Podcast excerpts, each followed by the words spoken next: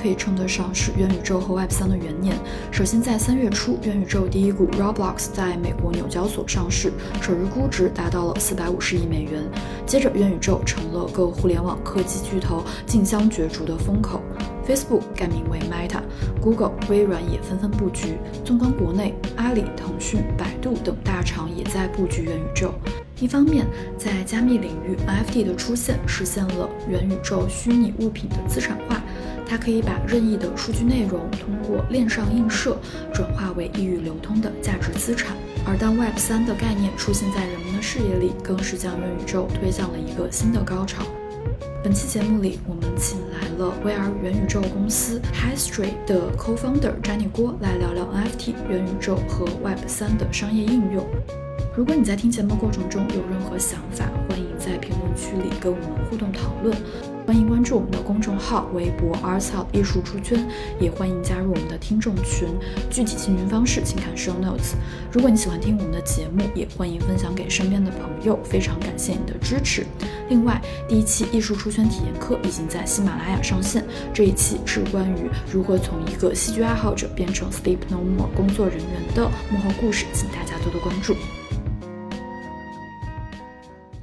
欢迎 Jenny 做客我们今天的节目。那 Jenny 呢，我们简单的介绍一下自己，并且来讲讲自己最近在做的项目。大家好，我是 Jenny，我是已经做了虚拟现实大概六年半，从一五年就开始创业，然后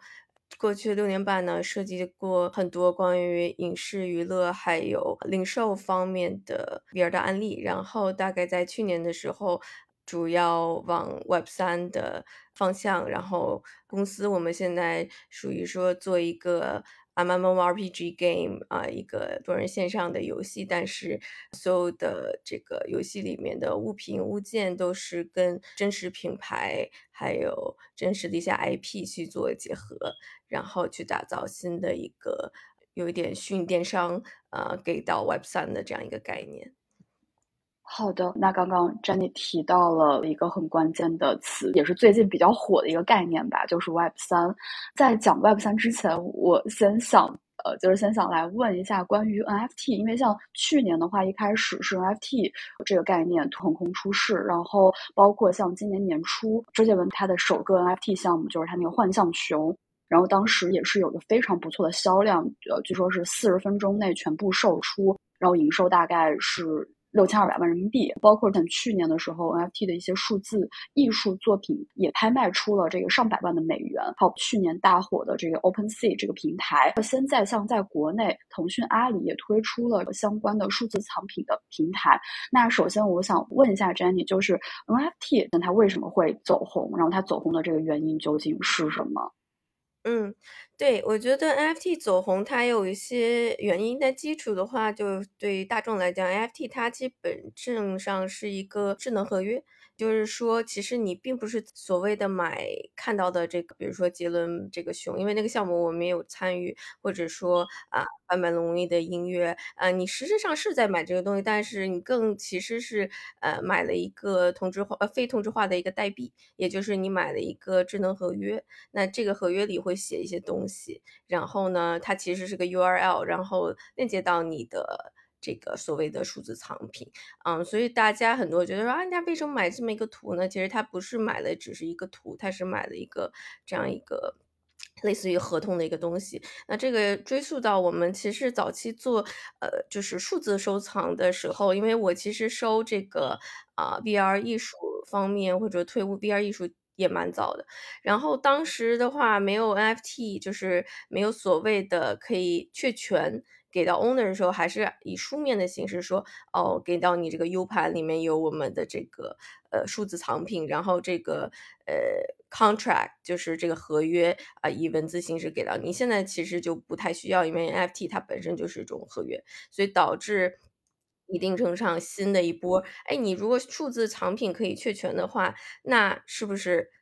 我们就有权利拥有它，就更容易的去用它。这就是为什么你看以前其实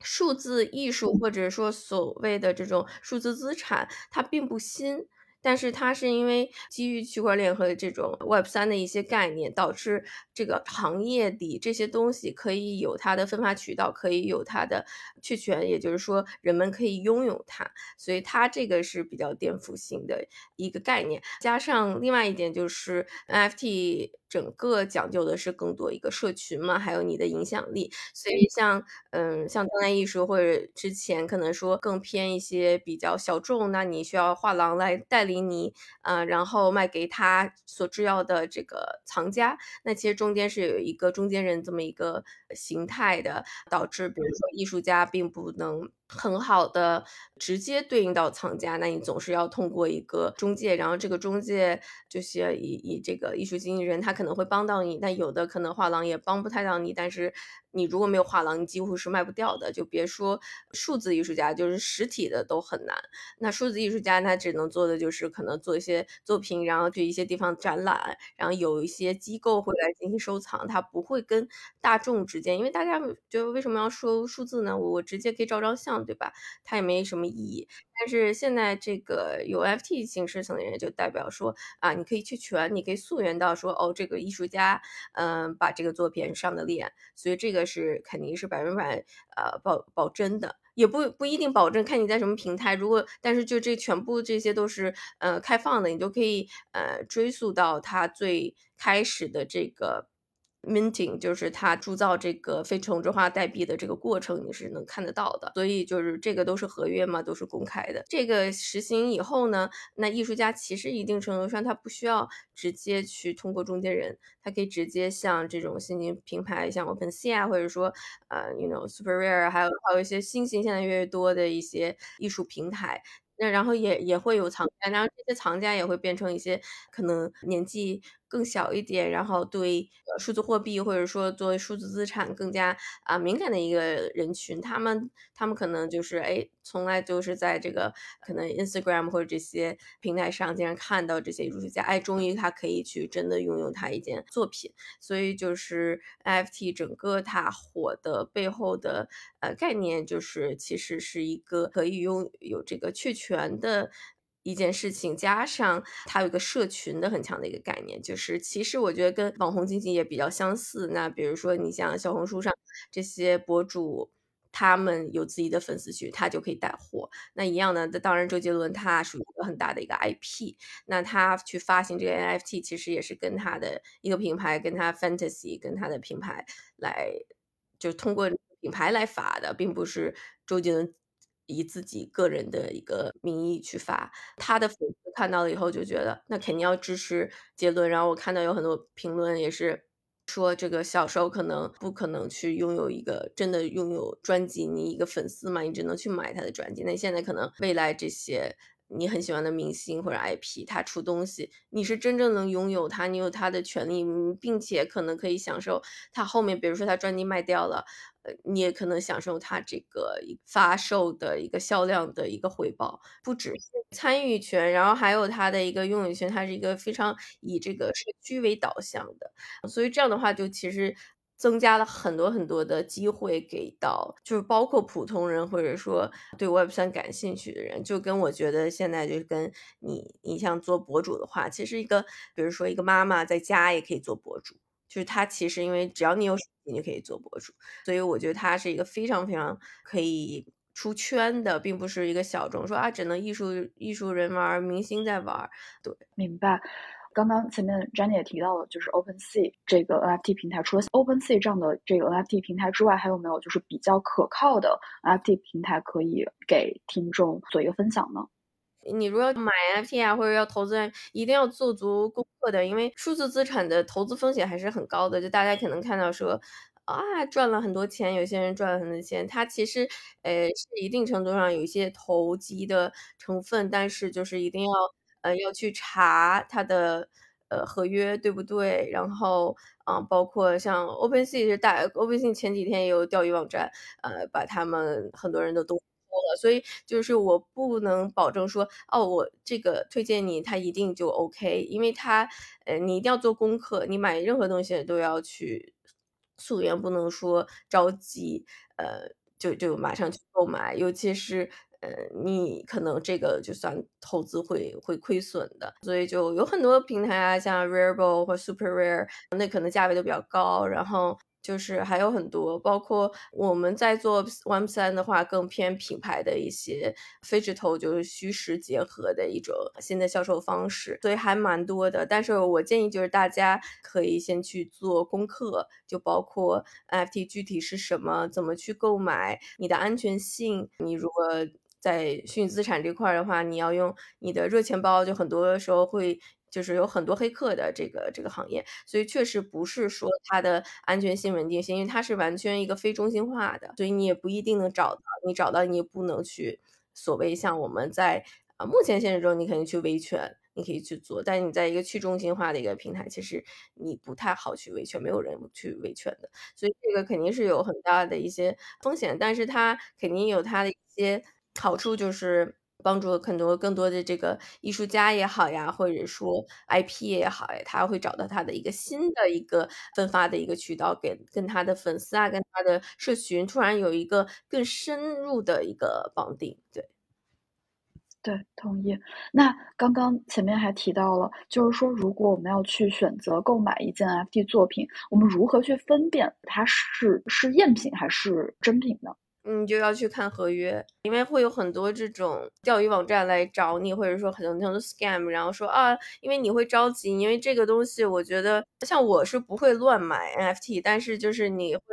看到还蛮多，因为有的时候，比如说一件东西很火，然后你会就被 FOMO，然后你就会想去买，然后你可能买的就是假的。那你就钱就会被骗，然后你这个是完全没法维权的，所以呃，就是这个还是要很小心的。你如果真的想买 FT，你最好就是对这个项目很了解，然后所有东西都看清楚，对吧？它的网站、它的官方网站和它的网址是不是匹配的？你要做一些功课的。嗯，我因为经常有人说啊，我我想买，你教我怎么？我我一般不会给这种建议的，你一定要做功课，要不一定会亏钱的。所以就是我觉得这个投资的话，你还是整个要去看 Web 三这个东西对长远的一个。不同行业的一个颠覆，或者说一些创新，我觉得 NFT 是只是一个比较入门，哎，你可以买了以后有参与有这个入门券，但整个它的生态其实是蛮大的，所以就是还我蛮期待这个行业整个往虚拟世界，因为我毕竟做 VR 做很久，我们之前做的所有也是希望这个虚实结合，对。好，那下一个话题的话，就是来想让 Jenny 来聊一下，也是炒得非常火。就像去年是 Metaverse 这个概念炒得非常火，那最近的话就是这个 Web 三这样的一个概念进入到大众视野。那 Jenny 能先来跟我们科普一下 Web 三它到底是什么？然后它与 Metaverse 它与元宇宙的这个关系是什么样的呢？嗯，我觉得其实 Web 三的话，就是你可以把它理解为，嗯。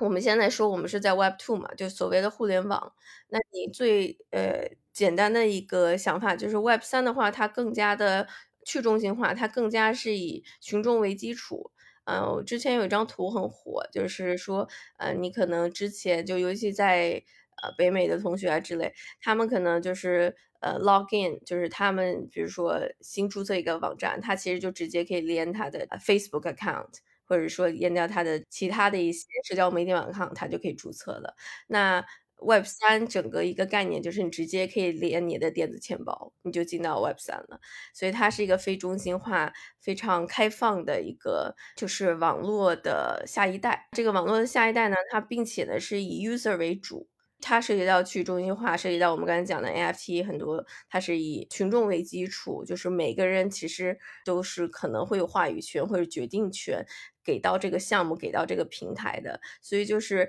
呃，它更多更有一种。每个人人都有一份投票权的这么一个概念，所以 Web 三的呃整个来讲的话，它也是非常注重在区块链技术的发展，还有整个人和人的一个新交互方面上。所以整个来讲的话，它一定程度上就是我们理解 Web 三可能一定程度上它一定是会搭载区块链，会跟这个比如说 machine learning 或者说 AI 会来。结合这种真实的人和人的一个沟通，它就会更递进。因为你互联网等于说我们已经打破了人和人的沟通，那 Web 三和元宇宙结合在一起的话，一定程度上你就是从嗯，去想象从 Web Two 的话，就是一个网页端到另外一个网页端。那 Web 三的话，它一定程度上就可能是在跟元宇宙结合以后，就是一个虚拟世界到另外一个虚拟世界。所以人的穿越和人的这个情感和交互，还有包括人的买卖交易这些东西，就会变得更加的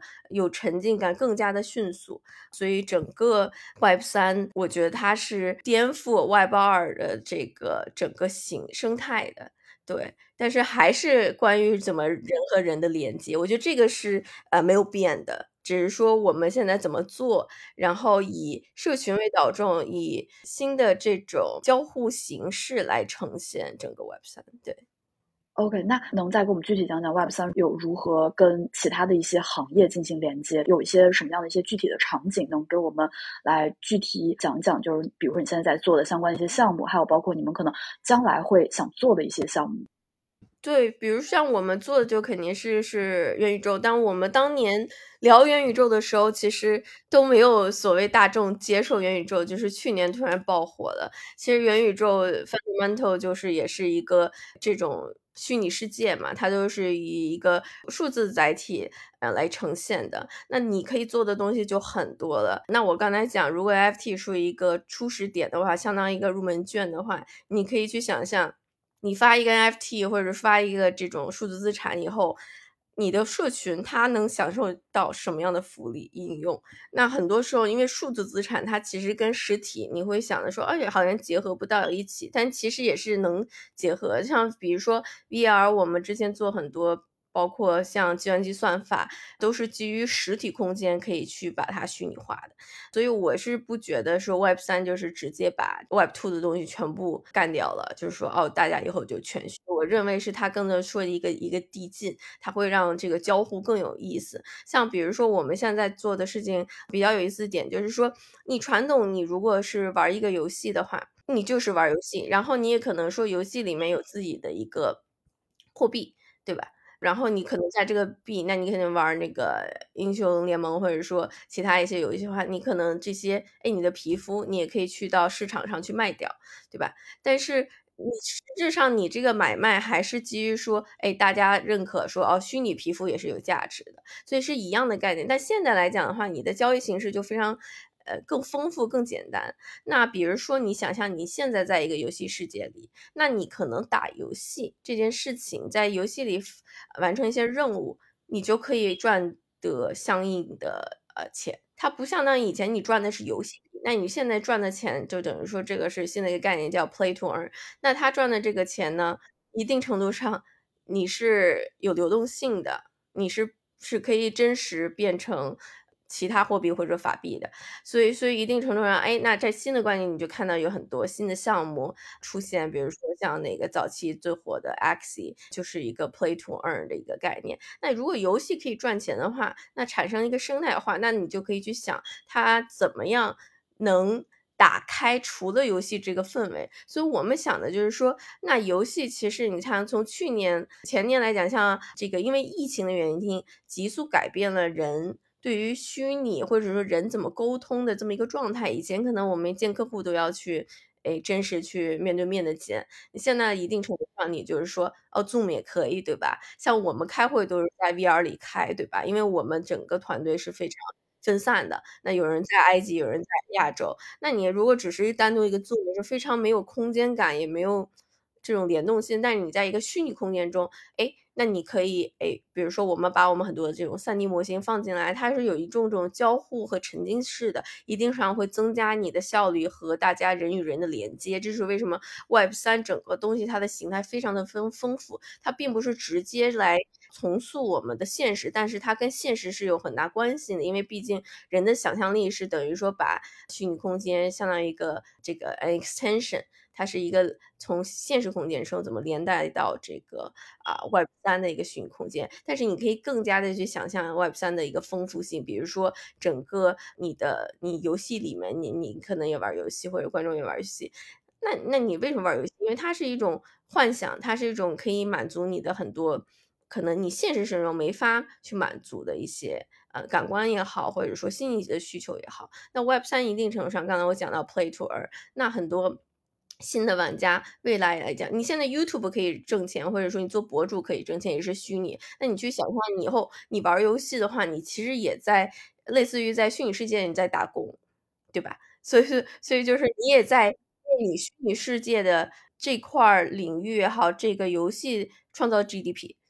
所以他这个完全很新，因为以前我们小时候长大的时候说哦游戏不好，上瘾怎么着？然后你去看这个整个电竞行业，它也变成一个行业，对吧？有很多这种职业的电竞选手，那去打游戏。那现在的话，它不只是游戏了，它变成一个。那我们如果百分之后面百分之七十的时间或者百分之六十的时间都是在虚拟空间，你要工作要完成的话，那你一定程度上，你这个比如说 VR AR，它会替代你的这个手机端的话，变成可穿戴式的这种第三代计算机平台的时候，那你就是会百分之更多的时间会在虚拟空间中，那这个时候就会衍生出更多的项目或者更多的这种职业。那游戏可能一定程度它并不是。叫游戏这么简单了，而是它是可能做更多的跟世界，就是现实世界的一个结合的一个模拟。所以就比如说举一个例子，你以前可能去耐克买一双鞋，那你就是一双鞋，实体的鞋，然后你穿上它呢，你可能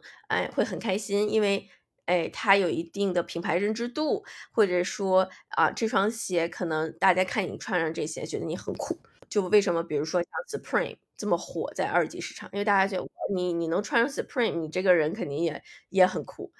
所以所以为什么品牌它越来越火的原因，就是因为它有一个它的社群的一个认知，对吧？所以你好像 Supreme 卖一块砖也能火，所以就不管它卖什么，只是它品牌在已经受到大众的一个认知，就跟艺术家是一样的一个一样的道理。一个艺术家还一定上在艺术性和商业性都有共同认知，他就是会火。所以这个时候呢，你这个鞋其实没有任何用。你去你去想，就是说，是除了在现现实中它有一个真实的用处，实用。但是你如果换到 NFT 来讲，说你买一个 NFT 的一个虚拟鞋，你能干什么？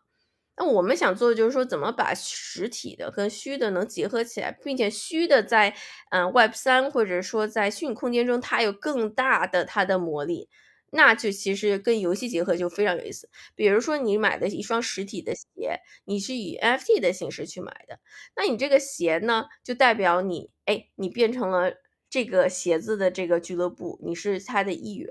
那你这个商家他可以在 Web 三做的事情就很多，Web 三它可以做，比如说呃虚拟空间的一个发售。或者说，呃，发布会，或者说他可以邀请，比如说，呃，买他所有鞋子 NFT 的人来到他这个虚拟世界，比如说，好比是周杰伦代言，那你可能能见到虚拟版的周杰伦，他一定程度上他可以来，嗯，快速的来复制或者说推动实体空间不能实现的事情。那包括你可以说，哦，买了这双鞋的人，在我们游戏，他可以你的这个。你的 speed，你的速度可能能增加百分之十。你在虚拟空间中发布的速度，那你去想，你穿上这双实体的鞋的时候，你毕竟对应的是你有一双虚拟的鞋在你的空间里。那这样虚实结合就非常有意思。那品牌它去展开它的故事线，比如说他想展开他这鞋跑得很快，那他在现实中中他只能去打广告，或者是说找代言。然后可能明星还会翻车，但一定程度在 Web 三，你首先你不会有翻车这么一件事情，那再加上呢，你整个这个。虚拟的这个载体，这个鞋有很多种方式，它变成一个类似于 membership，类类似于会员的一个一张出场券。然后你有了这个东西呢，你可以提升你的速度，你可能参加不同的活动。那你的鞋其实这双实体鞋就跟虚拟能结合在一起，然后并且这个虚拟鞋能帮你能打开更多的可能性。这就是新的一个商业思路，因为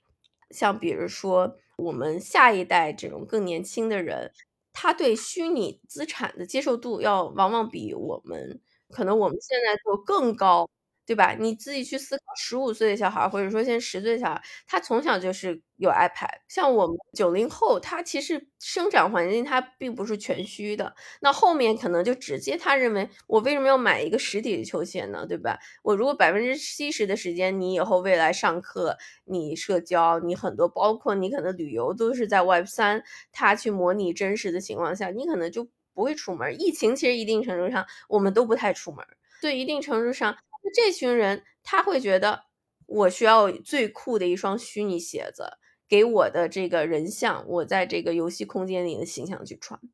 然后，并且这双鞋子并并不只是穿，它还能赋能，对吧？我还比别人速度更快。所以它一定程度上它有这样简单，那那你从商家角度来讲说，未来可能都是会卖虚的，或者卖这种虚实结合的一个状态。所以这样的话，传统的零售，你自己去想，一个品牌它在诞生的时候，它需要花大量的时间精力去做调研，包括它需要大量的金钱去投入到说生产，包括库存。但是你接触到 Web 三或者说元宇宙整个销售概念的话，你可以上来先去卖虚的。如果你上来卖虚的话，你的成本是极为低的。那这个时候你就可以去哎来 test，嗯，来测试，哎，我的用户群对我的商品感不感兴趣？如果很多人都在已经买你在买虚的的情况下，你一定程度上也可以把虚的变成一个呃，比如说一个兑换券。那买虚的人可能可以买我十的时候打折，或者说有一些连带的情况下，那你其实成本很低就可以开了你的商铺。所以我们现在在做的很多事情，就是把这种传统的零售或者传统的一个品牌，怎么把他们带到 Web 三里？因为 Web 三其实是个非常抽象的一个概念，你有 VR、VR、AR、有 NFT 所有东西，但实质上它只是说换了一波可能更年轻、能接纳数字资产的这么一个人群，而所有的这些品牌，它都想抓住下一个时代。他不想变成就是越来越老化。你像为什么沃尔玛他也去做，早期沃尔玛就开始做 VR 的培训了，也进进到 Web 三。大家说沃尔玛这么老的一个商场，为什么要去进 Web 三？因为他就把淘汰，那以后小孩都不去买沃尔玛，觉得土，就跟现在大家去上脸书的人越来越少。就因为大家觉得不再酷了，所以未来的话，其实这个 Web 三也好，元宇宙也好，其实更多其实可以把它想象成我们现在社交平台的一个衍生。你以前社交平台，你像小红书，一定程度上。你人与人的交互，包括粉丝的留言，你很清楚，哎，你的粉丝喜欢不喜欢你的你的 content 啊？你的 content 怎么去把它做得更好呀？那 Web 三的话，一定程度上你就有更多可以玩的点，因为它是虚拟空间，那你去可以去想它是整个虚拟的空间，你作为一个品牌，你怎么去呈现？对吧？你的房屋搭造，包括呃，就是更更加的游戏化，所以所以它这些结合起来的话，就变成一个新的一个电商的一个啊一个概念。因为传统的 retail 或零售的话，它是局限于。物理空间的，所以我们在有了电商，那你电商来讲的话，在可能过去的五年都是属于比较已经饱和的状态。你在淘宝，就包括一些大牌或者说一些明星品牌，他去上上一些这些电商品牌，不一定代表他能卖掉了。所以很多人在看新的玩法、新的出口是什么。那一定程度上，因为比如说你如果没有实体店，你就是没有互动性，你只能说哦，我做一些活动，线上活动，或者说网红帮我来推。那大家形式都是这样，你去看现在中国大量的一些呃商场啊、超市啊，他们都在做一些更沉浸式与与用户能增加他们的购物体验。那包括有一些交互性的这种展览呀，他会带到他的这个去 SKP，他经常会办展呀。为什么？就是因为他希望人群觉得哦很酷，然后大家都来参与，因为人是需要人和人的交流的。然后为什么 Web 三和元宇宙的一个这样的一个发展会带动？我们新的一个交互形式，因为你是在虚拟空间中，你也有你的人，只是你的虚拟形象，你也可以跟人去交互，并且呢，你也可以进到一个虚拟的大楼，你也可以进到一个虚拟版的一个一个 SKP，你也可以去里面去逛，所以它不局限于我们所谓的这种实体的物理空间的限制，就是它有想象力的话，它其实可以搭建更丰富的一个世界出来。那这个世界来讲的话，对于下一波的这种受众群，它是非常非常有吸引力的。对，就可能说，哎，我在我们家，我就可以进到一个很酷炫的一个 mall，然后去购买我很喜欢的这个这件商品。对，然后并且这个商品呢，它还能给我赋能，它可以比如说帮我增血，或者说帮我加强我的速度。然后它可能还有魔法，那品牌就可以讲它很多一些故事，关于那你这想的话，其实比你打广告还要有意思。这是为什么很多品牌开始看游戏这个行业，以前是完全不会搭嘎的。但最近几年，你看这种啊，League Legend 会跟那个 LV 去结合嘛？就是你看看越来越多品牌，巴黎世家会去做游戏，为什么原因？其实并不是说哦，他们觉得游戏多么多么跟他们品牌能对上，原因是游戏变成新一代、下一代的一个社交网络的一个平台。就比如说小朋友现在都去上 Roblox，right？你去 Roblox 那个房间的话，对他来讲就是他们的社交网络，他们就不会去说哦，我要上 Facebook，那我肯定要在我的游戏空间间，我的小朋友都来看我，对吧？然后现在这一代家长呢，他也会越来越开放小朋友，因为就是毕竟你去看朋以前就是家人说哦，我肯定不让我小孩去用 iPad。我现在看大部分地铁上，你都会塞给小孩一个 iPad，就是这个东西，呃，不是说它的利弊，或者说我们世界，它就是你你跟这个啊电子就是设备的关系。已经变成融为一体了，它是不太可能说是我们现在就真的不用手机来生存的。所以既然是这样的话，那就它就是会变成我们肢体的一部分。呃，这是为什么？就比如说越来越多这种可穿戴式的这种呃设备，比如说那个智能戒指啊、智能手环呀，大家都要戴。我们我们已经习惯于跟机器，就人机有这种交互的。那所以 Web 三一定程度上，它的递进就是下一代的可穿戴式的设备是什么？那可能一定上你去看所有大厂的布局，就是 VR VR 的一个走向，因为它是希望取代计算机、取代手机的。那那继而说，那你有了硬件设备这样的一个呃递进，那软体是什么？内容是什么？非常类似的话，你像 VR AR 的话，大部分因为它是数字化的内容。第一部分大家想到就是娱乐场景，那就是游戏、电影等等等。所以那游戏的话，为什么不把游戏能变成一个新的一个能跟传统实体经济做结合的地方呢？而不是把它想象成只是在玩游戏这么一件事情。所以就是这些递进吧，就是变化吧，造成了就是。去年和今年一大波的，就所谓非常现象级别，就大家都在做元宇宙，什么都叫元宇宙。但是我看未来的元宇宙，其实还是偏向于像头号玩家这样一个概念，就是你在家里，然后你有一个整个一个生态。这是为什么 Web 三很重要？为什么这所谓现在去中心化很重要？因为它是你必须搭建在一个 infrastructure 上，搭建在一个主体上，你不能说只是有一个 VR。那没有人来玩，对吧？你形成不了一个生态。你现在说有 FT 有这些区块链技术，你一定程度上你这个理论在一定能成立住，因为你里面有真正的经济形态，就相当于你的游戏空间也都有自己的 GDP。那你游戏玩家或者说用户他进到这个区域，那他要为这个区域做贡献，并且享受他做贡献能得到的这个利润啊。所以是整个是这么一个嗯。概念对，你们当下有没有就是在做的一些关于 Web 三跟传统行业比较有意思的这样的一些项目，可以来再跟我们分享一下吗？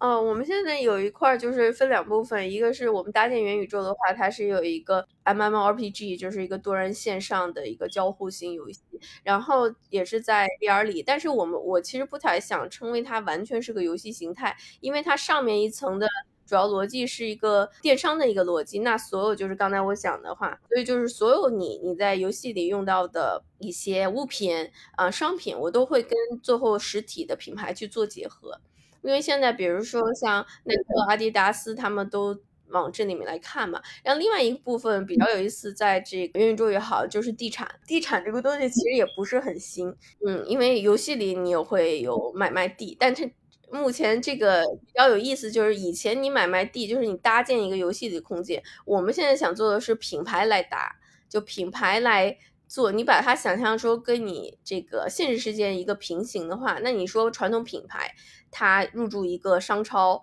它要付这个地租，对吧？然后。很难去实现说真的，就除非有大牌儿，它可以在一个比较黄金地段，它来有它自己的建筑物。其实传统小牌子根本不可能去想，它可能连个店铺都没有，对吧？但这些品牌呢，它是需要与它的受众群消费者进行交互的，或者像我刚才讲的，是需要。需要能共同创造，就是让让消费者能了解他们的品牌、品牌故事的，所以他们只能走线上，可能带货呀，或者说打一些广告呀，这种社交媒体的一个传播，他是做不了线下的。那你说谁不想做一个像自己的一个迪士尼乐园呢？对吧？能给大家创造迪士尼就是一个很强的 IP 嘛，他就不断你去他的迪士尼乐园，它有那么多分支，为什么？因为人和人能在那里面创造美好的回忆。它的那个 model 是 happiest place on the on the planet，所以你为什么迪士尼很成功？因为它就是线上线下这个概念用的很好。因为线上你有 content，你从小看迪士尼的片子，然后你线下你去玩这些游乐设施的时候，你是非常激动的，你有很多你对这个品牌的这种共鸣性。那你现在去想，那小品牌怎么做？那小品牌现在就是带货，然后快销，对吧？很快其实就迭代掉了。你的品牌不热了，你这款产品不热了呢，它不可能变成一个百年品牌。所以小品牌它现在是有有机会啊，通过 Web 三这个渠道。嗯，来进入的，因为你首先你你可能先销售的是虚拟资产，然后怎么去联动到你的实体，我们做的就是这么一件事情。那可能品牌上来想卖它的自己的 NFT，或者说卖它的虚拟资产的一部分，然后这个部分我们会连带它的的这个 Web Two 的一个销售形式。那一定程度上，你去想想品牌在 Web 三能做什么？品牌在 Web 三不仅能开店。因为你在整个一个 VR 世界里，它是相当于一个很大的一个虚拟空间的一个宇宙，那你可以做的东西就很多。那品牌可以来购买土地，那你这个购买土地，那肯定是比你要在现实中做这个事情要容易做得多。所以，一定程度上，我们现在有一块商业地产，就是完全是在虚拟地产中跟合作方或者说品牌方来进行这样的绑定。就比如说一个大品牌，它进来以后，它有一块地以后，那它就是可以想象空间，它可以去搭建什么样的它的一个生态。那比如说，它可以搭建一个游乐场，它可以搭建一个呃鞋子的店铺，然后这个鞋子店铺的物理形态，就是这个虚拟的建筑形态，可以区别于大部分物理形态，变得很。有意思，他可以开演唱会，他可以做啊发布会，那他可以做的东西很多很多。那你去想想，这个品牌如果在现实空间，它能做这么多事情呢？其实不太可能，因为你现实有很高的成本去让你去运营。所以 Web 三给到一个这种传统线下就是需要成本非常高的才能实现的事情，Web 三可以很快把它实现，并且你可以把你的这个社区带进来。所以我觉得它这个品牌，就是尤其这种小众品牌或者未来的品牌，它会拿 Web 三作为一个新的出口，啊，来来入驻。来入驻来讲，来它也有销售，销售以后，它就可以把这个钱继续投入到它整个它这一块儿呃地域经济里，然后继续去卖更多的东西。所以它整个东西是把就是零售行业可以把它呃游戏化、虚拟化，以后来讲的话，可更更能给品牌去赋能。对。刚刚 Jenny 也是讲了很多关于 Web 三对于品牌或者说对一些传统行业之后的一些赋能，或者对他们的一些利处。那对于普通人来说的话，Web 三跟普通人之间的关系会是怎么样的？还有就是，如因为刚刚前面 Jenny 也提到很多，就包括像未来的年轻人啊或者他们越来越接受这种虚拟世界、虚拟货币、数字资产这样的一些概念，以及包括他们也会花更多的时间在游戏上。那这样的话，是不是年轻人他们就以后的年轻人们就不太愿意去接触这种现实社会的这种生活，而反而就是一直会沉迷在这种虚拟世界的这种状态之下呢？就对于这样的一个问题，就你们有什么样一些看法呢？那我觉得我们肯定是往越来越虚的去走的，但我觉得人不会把完全这个实体去抛弃。我觉得这是有一个过渡性的，就跟我们十年前跟手机的关系跟现在也不一样。就是我觉得它是慢慢一个递进的一个关系，包括现在技术其实也没有还很成熟，你其实完全达不到说我们现在就是个头号玩家的一一个世界。但我们确实越来越依赖这个数字内容，就比如说像抖音、小红书。你现在直接开一个小红书，作为一个老百姓来讲，它也是个 IP，它也是个品牌。但你做好了，你就变大大品牌。所以就是一样的道理。我就说，就是 Web 三其实不是只是基于说大牌进来，大牌肯定一开始会看，因为对他来讲，更多是一个战略性的一个规划，下一波怎么去卖给他消费者。但是从诶，我们越来越看到，像这个 Web 三里面越来越多是这种个人品牌。啊，有些像这个博主可以直接发自己的 NFT，那他的粉丝也会去买账。所以只有只要你有社群，我觉得核心概念是社群，并且说你能给到社群什么样的一个福利。像那个像博主来讲，像小红书这些博主，他经常会说啊，我会发给大家什么嘛，就抽奖呀，所有东西。那一定程度上，你去想 Web 三的话，它的概念是什么？那就是说。他是完全说啊，大家来买了我的 NFT，那这些买我 NFT 的人就是我的粉丝，那你要不断给他们有他们的福利效应的，然后他们会一定程度上也会回馈到你，比如说去买你的新的 NFT，去买你新的商品 NFT，对吧？或者你个人的。所以它是一个完全，嗯，核心其实就是一个粉丝群和你的社群的运营的一个递进。那以前可能你你是靠你的内容，然后你的粉丝吸引，然后他来买你的东西，完了。现在不是，他跟你是一个很深刻的一个绑定性质，对吧？因为这些粉丝群他买了你 NFT 的，他是真是花钱买你这个 IP 的。他买了你的 IP 的话，你就要去思考，说我能带给他们什么样的福利，而不是说我就卖了人家一张图，因为这种项目一定久不了的。对，就是只是一个头像性质，它一定久不了，它一定是它的社群能越来越大，更多人来买，更多人对它的商品、它的想法感兴趣，它才能呃扩大它的整个一个社区的一个流量。所以我觉得，就是从普通人来讲的话，那你想做。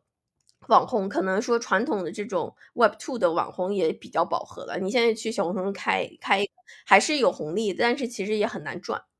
就是你你要跟那么多博主在竞争。那现在大家就看下一代，下一代是什么东西？那有些人抓住，像去年有些艺术家抓住了像 NFT 或者说元宇宙这个一个风口，那他们就现在就就做的很好了。对，所以就是。机会都是给早期的，你像那些直播带货，直播带货也不新，对吧？但早期把它做好做稳的人，他就有一波红利。那一样的就是，我觉得 Web 三整个这个形态刚刚萌芽，它是属于下一波的红利给到，就是所谓的个人 IP 或者说品牌都是有机会来进的，因为它是一个。它其实还是一个技术的一个发展形态，因为说必然是有 VR、AR 大厂这些布局来做下一代的计算机平台，然后包括整个呃区块链技术的这个发展，包括加上疫情的一一个推动，导致我们对数字资产、对线上、对不见面这件事情都比较 OK 能接受的情况下，它突然的一个爆发。对，所以它其实一定程度上，它是一个，我觉得不是一个偶然性，它是一个必然会发生的事情，只是说因为这些因素，它加速了它的一个发展。对，这期节目先到这里，非常感谢 Jenny 参与节目的录制。本期节目不构成任何投资建议，投资需谨慎。感谢你这一期的收听，我们下一期再见。